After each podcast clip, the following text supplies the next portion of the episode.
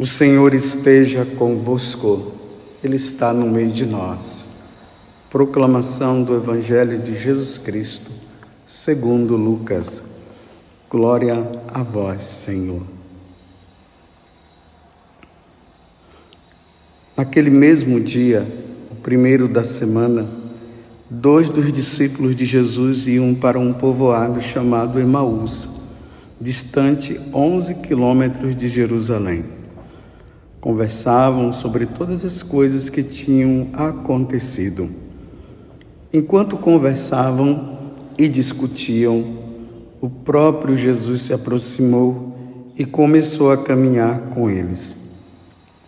Os discípulos, porém, estavam como cegos e não o reconheceram. Então Jesus perguntou: Que ides conversando pelo caminho?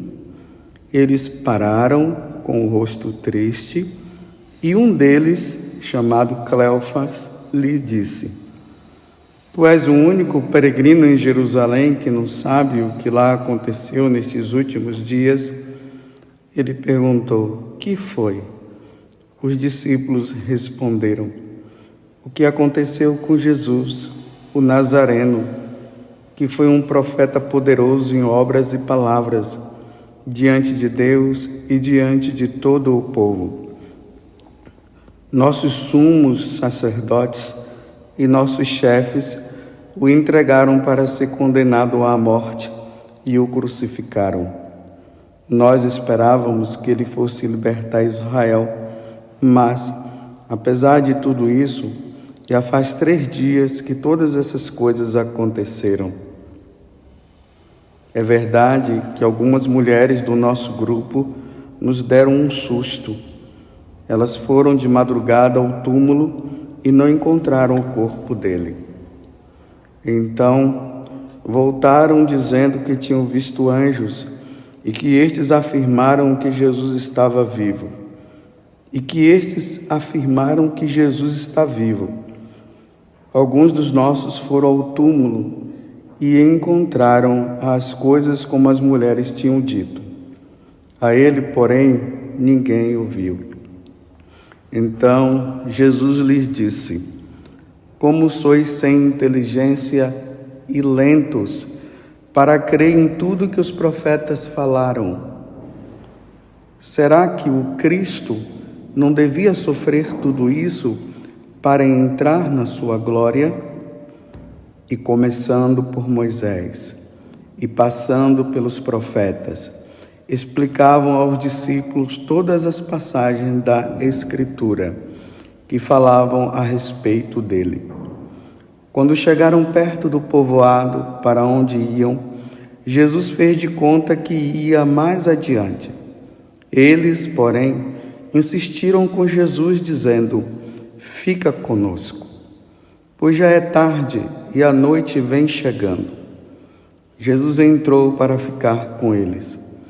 Quando se sentou à mesa com eles, tomou o pão, abençoou, partiu e lhe distribuía. Nisso, os olhos dos discípulos se abriram e eles reconheceram Jesus. Jesus, porém, desapareceu da frente deles. Então um disse ao outro: Não estava ardendo o nosso coração quando ele nos falava pelo caminho e nos explicava as Escrituras? Naquela mesma hora, eles se levantaram e voltaram para Jerusalém, onde encontraram os onze reunidos com os outros. E estes confirmaram: realmente, o Senhor ressuscitou e apareceu a Simão. Então os dois contaram o que tinha acontecido no caminho e como tinham reconhecido Jesus ao partir o pão. Palavra da salvação. Glória a vós, Senhor. Meus irmãos e minhas irmãs, estamos na quarta-feira, na oitava da Páscoa. E desde sábado, desde o sábado santo, A igreja vem relatando para nós a ressurreição de nosso Senhor Jesus Cristo, que não foi compreendida ainda pelos apóstolos e pelo povo de um modo geral, mas principalmente pelos apóstolos. Vocês veem que no sábado santo o sepulcro estava vazio. O anjo disse que Jesus havia ressuscitado.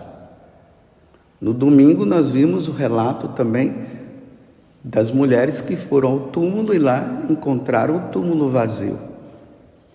Ontem, Maria Madalena, ela estava naquela situação também de estar diante do túmulo e não tinha ninguém lá, ela encontrou Jesus, mas não o reconheceu, dizendo que, pensando que era o jardineiro, Jesus se identificou, dizendo, quando Jesus falou Maria, ela entendeu tudo.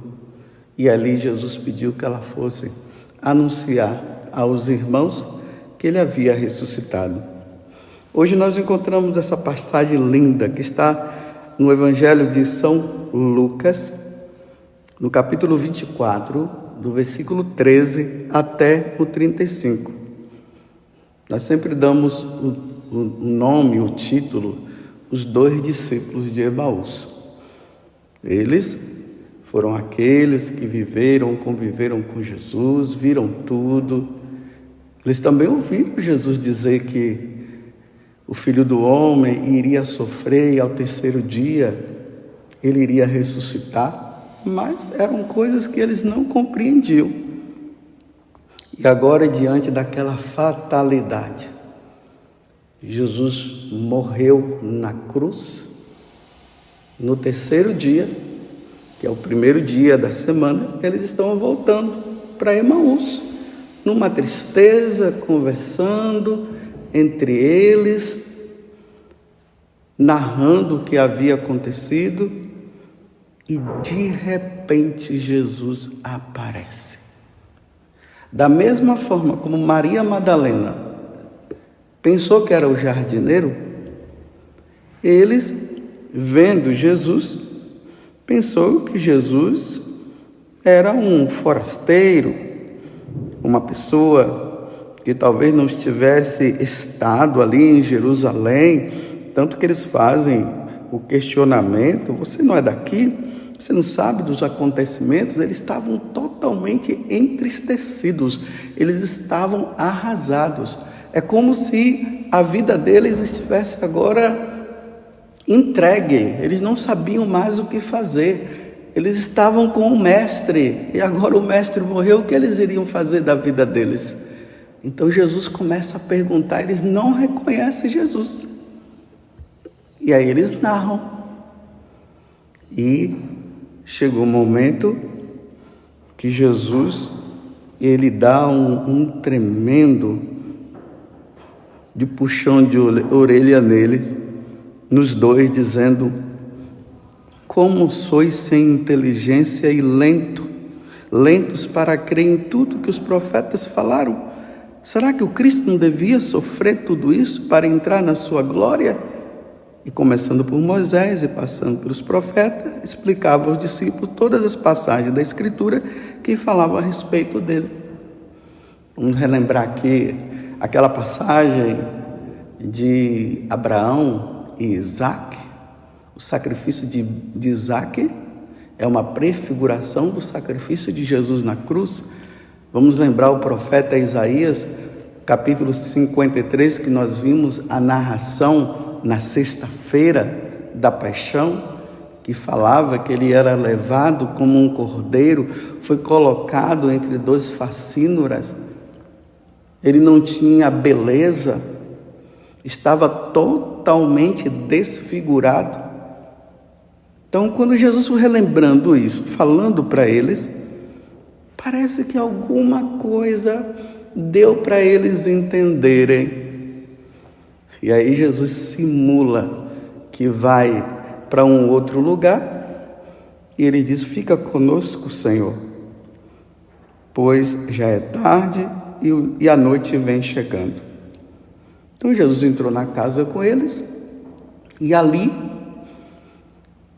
na hora da refeição, quando Jesus partiu o pão, os olhos deles se abriram, o coração se abriu, eles viram que era o Senhor. E aí eles voltam correndo para Jerusalém para falar aos onze que realmente o Senhor havia ressuscitado como havia aparecido para para Simão, como Lucas está narrando aqui no evangelho. Eu fiz um resumo para você entender essa compreensão que se estava tendo da ressurreição de nosso Senhor Jesus Cristo. Difícil de entender. Para nós hoje é mais compreensivo, mas para eles não. Como é que um homem que está morto de repente aparece, está com ele, come o pão e faz tudo? E eles reconheceram e falaram aos aos apóstolos que Jesus realmente estava vivo. Vocês verem que eles foram revigorados, eles estavam numa tristeza tremenda, eles já não sabiam mais o que fazer da própria vida. Jesus morreu, o que nós faremos agora é assim, meus irmãos. Quando nós nos deparamos com a situação de pensar que Jesus morreu e acabou, a nossa vida vira um, um caos. Mas é preciso saber que ele ressuscitou. E quando nós nos deparamos, e essa é a nossa fé, Jesus ressuscitou verdadeiramente, aleluia, nós cremos nisso, nós somos revigorados. Mas é preciso que nós vejamos essas duas partes: a morte e a ressurreição. Jesus venceu a morte, venceu o pecado, venceu o demônio, e abriu as portas do céu para nós. Mas nesse evangelho, eu quero trazer uma coisa que é muito importante para nós. Aqui existem duas coisas que são importantes para nós católicos e que faz parte do sacrifício da Santa Missa. Poderíamos dizer assim que o sacrifício de Jesus na cruz, a Santa Missa que nós participamos, que é o sacrifício de nosso Senhor Jesus Cristo, ele se divide em duas partes e isso nós não podemos esquecer. E para nós que aguardamos a segunda vinda de Jesus, nós precisamos ter isso em mente quando nós vamos também participar do sacrifício da missa. Primeiramente, precisamos entender que nós estamos indo à missa para participar do sacrifício perpétuo de nosso Senhor Jesus Cristo. E São Paulo diz que nós, que esse sacrifício, ele deve acontecer até a vinda de nosso Senhor Jesus Cristo. Do nascer ao pôr do sol, o sacrifício do Senhor acontece diariamente. Mas lá, Deus vai nos alimentar de duas formas. Primeiro com o pão da palavra e primeiro com o pão da Eucaristia. Aqui estão as duas formas que nós católicos nos alimentamos e além de nos alimentar, nós precisamos reconhecer no evangelho que é proclamado, nas leituras que são proclamadas, Deus falando conosco. E depois, na hora da consagração, em que nós sacerdotes impomos as mãos sobre o pão e o vinho, que, a, que acontece a transubstanciação, ali se dá a mudança. Jesus, o pão já não é mais pão, é o corpo, é a carne de nosso Senhor Jesus Cristo. E o vinho já não é mais vinho, é o sangue de nosso Senhor Jesus Cristo. E nós precisamos reconhecer. Quando o sacerdote ergue, nós precisamos dizer no nosso coração, meu Senhor e meu Deus, eu creio. Eu creio na tua presença. Eu creio que tu estás presente na sua realeza, na sua humanidade na sua divindade. Deus está presente, como os discípulos de Emaús reconheceram Jesus ao partir do pão. Mas vejam, quando Jesus foi falando, eles, ou melhor, quando Jesus falou antes, antes da sua morte, eles não entenderam nada. Agora, depois da ressurreição, Jesus começa a explicar, fala e explica e eles passam a compreender. Aqui está uma coisa importante para nós sacerdotes. Como diz São, São Pedro, ele diz que a palavra de Deus não é fácil de ser interpretada. E a igreja, né, e Jesus deu ao magistério da igreja, através dos apóstolos e dos seus sucessores, o poder para interpretar devidamente as sagradas escrituras. E aí nós, padres, precisamos rezar diante da palavra de Deus. Precisamos ler, precisamos pedir as luzes ao Divino Espírito para que Ele possa nos ajudar através dos santos padres que já interpretaram e deram a interpretação para nós para nós darmos esse alimento necessário. É, é, é, ali, na medida que a palavra está sendo anunciada, proclamada e explicada, o coração dos fiéis precisará, precisará esquentar, como os discípulos de Emaús disseram. Não é verdade que quando ele nos falava, o nosso coração ardia? É isso. Quando o coração arde, é porque é o alimento que está acontecendo, e ali é a presença de Deus, Deus vivo e ressuscitado que está falando pelo sacerdote, ou melhor, o sacerdote é a pessoa de Cristo que está explicando, explicando a palavra que é palavra de salvação, e depois nos alimenta com o seu corpo e com o seu sangue. Aqui me desculpe, meus irmãos, eu tenho que falar. Infelizmente, os protestantes ficaram só com a palavra e negaram a Eucaristia. Esse foi um dos grandes males que Lutero trouxe para a igreja. Ele só quer saber da palavra. A Eucaristia, não, é uma simbologia, é algo do passado. Jesus não está presente ali, não, meus irmãos, Jesus está presente. Isto é meu corpo, isto é meu sangue. Fazer isso em memória de mim foi o que aconteceu na Quinta-feira Santa. Fazer isto em memória de mim, isto é meu corpo, isto é meu sangue. Aquele que come da minha carne e bebe do meu sangue permanece em mim eu nele. Está tá no Evangelho de São João. Nós cremos nós precisamos destas duas pernas, meus irmãos. A palavra que nos sustenta, que nos alimenta e que nos indica o caminho pelo qual nós devemos seguir, e a Eucaristia que nos alimenta e nos sustenta, que é Jesus, para nós Sabermos como lidar diante desse mundo aonde o demônio está fazendo de tudo para nos confundir. Então, nessa luta contra o pecado, nós precisamos da palavra de Deus bem explicada, bem anunciada e precisamos da Eucaristia. É necessário para nós.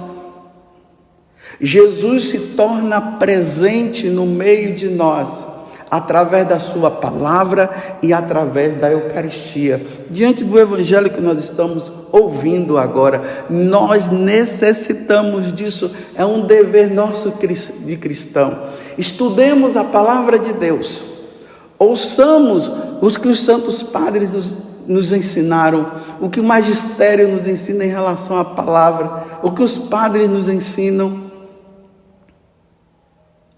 e nos alimentemos, meus irmãos, da Sagrada Escritura. E nos alimentemos do, do seu corpo e seu sangue. Isso dentro da missa. Vocês estão entendendo como é prejudicial para a nossa saúde espiritual e até corporal ficarmos sem a missa? Eu não consigo entender como é que tem tantos católicos por aí. Dizem que são católicos, e ai de você se disser que eles não são. E não, é uma ofensa dizer que eles não são mas não vivem da Eucaristia, não vivem da palavra de Deus, não leem a Sagrada Escritura, não meditam a Sagrada Escritura, não ouvem a palavra de Deus proclamada, não alimenta da Sagrada Escritura, ou melhor, não alimenta-se do corpo e sangue do Senhor, não vão na missa, isso é pecado grave, é o terceiro mandamento, guardar os domingos e festas. Por que, que é um mandamento tão grave? Por que, que é pecado mortal? Porque um cristão, um católico, que não participa da missa, do sacrifício de nosso Senhor Jesus Cristo, não se alimenta da Sua palavra e não se alimenta da Eucaristia, eu te pergunto como é que vai se salvar? Como um católico, como um ser humano, vai se salvar sem o sacrifício da missa, sem o sacrifício de nosso Senhor Jesus Cristo, meus irmãos.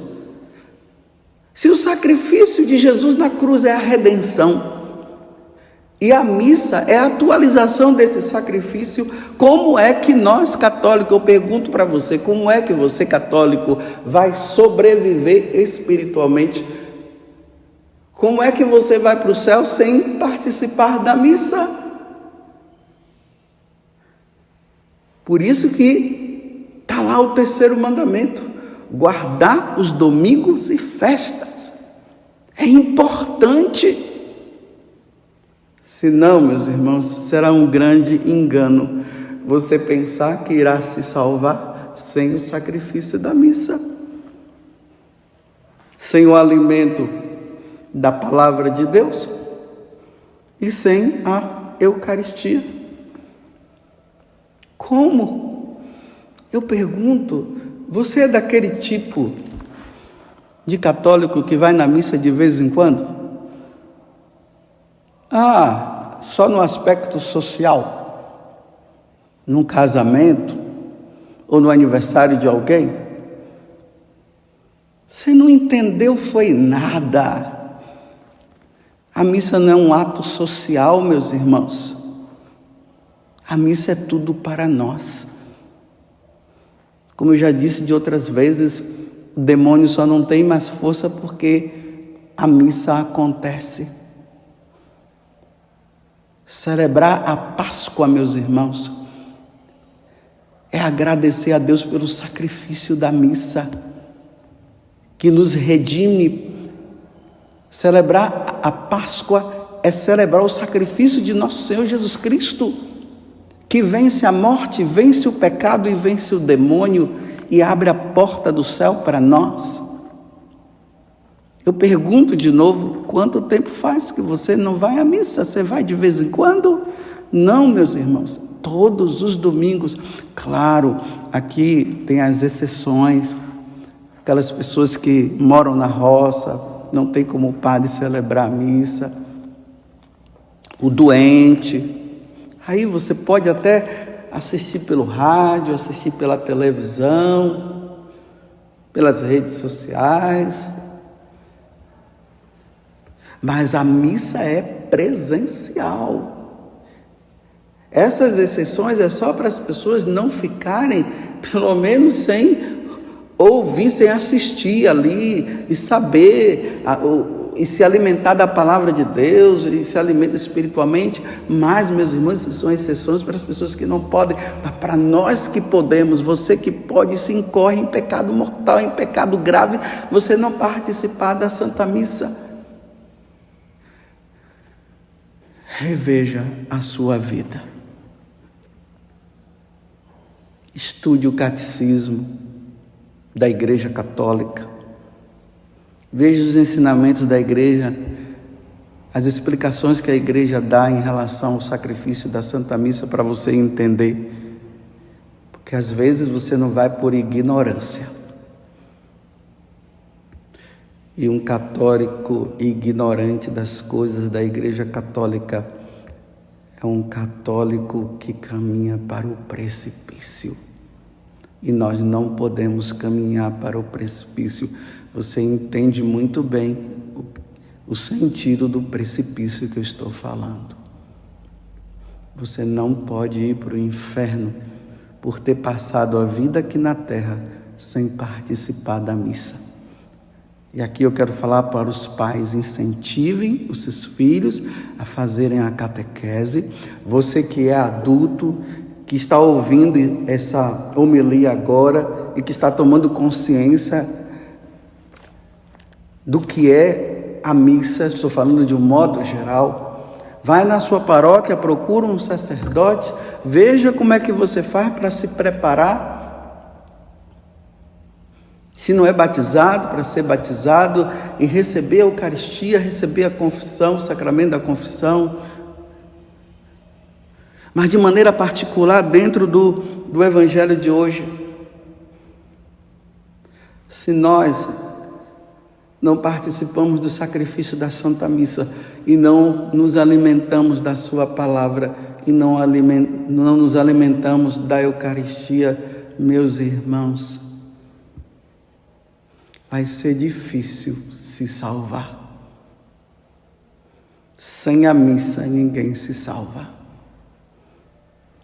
E aqui eu digo para aqueles que podem e não querem, colocando outras coisas mais importantes. E aí nós nos alegramos com a Páscoa.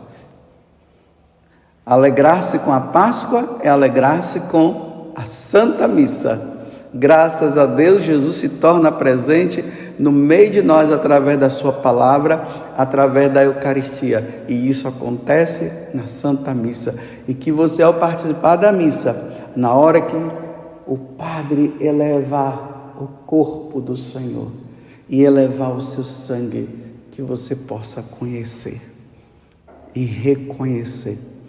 Recentemente eu estava ouvindo um testemunho de um sacerdote que ele disse que antes ele vivia no mundão e um amigo dele o levou para participar de uma missa e foi justamente na hora que o sacerdote elevou Jesus, ele viu Jesus. E ali houve uma conversão e graças a Deus ele se tornou sacerdote. Lembremos também de Santo Agostinho Santo Ambrósio estava na Santa Missa proclamando a palavra e Santo Agostinho, quando ouviu, ele também se converteu. Nós podemos conhecer Jesus na Sua palavra e na Eucaristia. Que Deus nos ajude, que neste tempo, meus irmãos, possamos nos dirigir a Nossa Senhora e pedir a ela a graça de interceder por nós nesse tempo da Páscoa. Regina Celi, letare, aleluia. Quianquem meruisti portare, aleluia. Resurrecti, sicuti dixti, aleluia. Ora por nobres, Deus, Deum, aleluia. Rainha do céu, alegrai-vos, aleluia. Pois o Senhor, que mereceste trazer em vosso seio, aleluia, ressuscitou como disse, aleluia.